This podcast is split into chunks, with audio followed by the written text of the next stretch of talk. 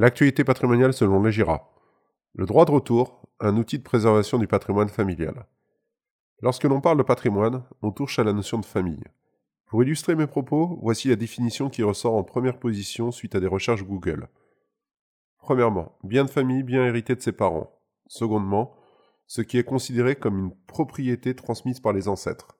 C'est bien la définition du patrimoine. C'est une raison pour laquelle il est peut-être compliqué de parler de transmission lorsque les enfants sont encore jeunes. Les règles de transmission du Code civil peuvent provoquer des surprises faisant basculer une partie du patrimoine familial d'une famille à une autre par le biais du mariage. Et pourtant, il existe une solution très simple à mettre en place pour éviter cela avec le droit de retour conventionnel. Cette clause peut aussi bien être insérée dans une donation-partage que dans un pacte adjoint adossé à un don manuel. Quelques rappels d'ordre civil sur les successions. Pour bien comprendre les enjeux de transmission non souhaitée d'une famille à une autre, il faut bien comprendre la notion d'héritier et notamment d'héritier réservataire. Par essence, seuls les enfants ont pour vocation à être héritiers réservataires. Cela signifie qu'une cote-part minimale du patrimoine leur est réservée en cas de décès des parents. Par ce biais, il est impossible en théorie de déshériter des enfants qui percevront à minima la réserve héréditaire. Mais alors, qu'en est-il en absence de descendance?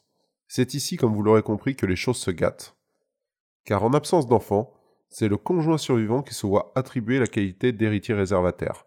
Par ce biais, et sans disposition contraire, il se verra attribuer la totalité du patrimoine du défunt. J'ai bien dit la totalité. Mais existe un moyen de limiter cela? Le droit de retour conventionnel pour sécuriser les biens de famille. Lors de chaque donation, il est conseillé de mettre en place un droit de retour conventionnel à l'acte. L'idée de cette clause est de permettre au patrimoine de rester dans la lignée familiale autant que possible. Mais à quoi correspond exactement cette clause de retour? Cette clause permet de donner un bien à une personne qui la conservera uniquement s'il survit au donateur. En d'autres termes, si vous donnez un bien à votre enfant qui décède avant vous, le droit de retour vous permettra de récupérer le bien donné en totalité, comme si vous ne l'aviez jamais donné. Il est possible de prévoir que le droit de retour ne s'exercera pas si le donataire, celui qui reçoit le don, laisse des descendants au moment du décès. Le bien restera alors dans la lignée familiale.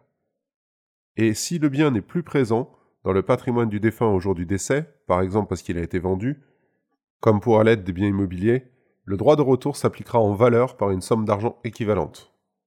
Le droit de retour est une notion extrêmement souple, car le donateur parent peut aussi renoncer à exercer ce droit de retour. Pour autant, il existe une limite au droit de retour. Le donataire doit être encore en vie au moment du décès du donateur. Le droit de retour ne peut être exercé par un héritier donateur par représentation. Le droit de retour légal.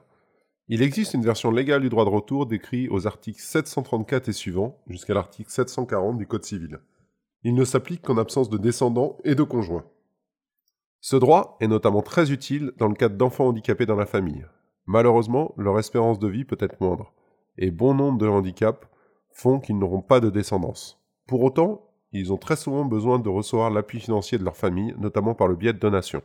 À ce propos, la loi propose des abattements renforcés pour les donations envers les personnes handicapées.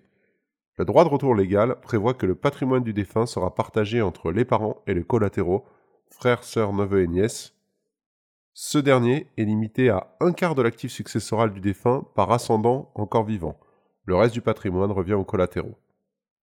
En cas de prédécès des parents, l'article 757-3 du Code civil prévoit que le droit de retour légal peut s'appliquer directement aux frères et sœurs ou à leur descendance. Dans ce cas de figure, il ne concerne que les biens que le défunt avait reçus de ses ascendants par succession ou donation.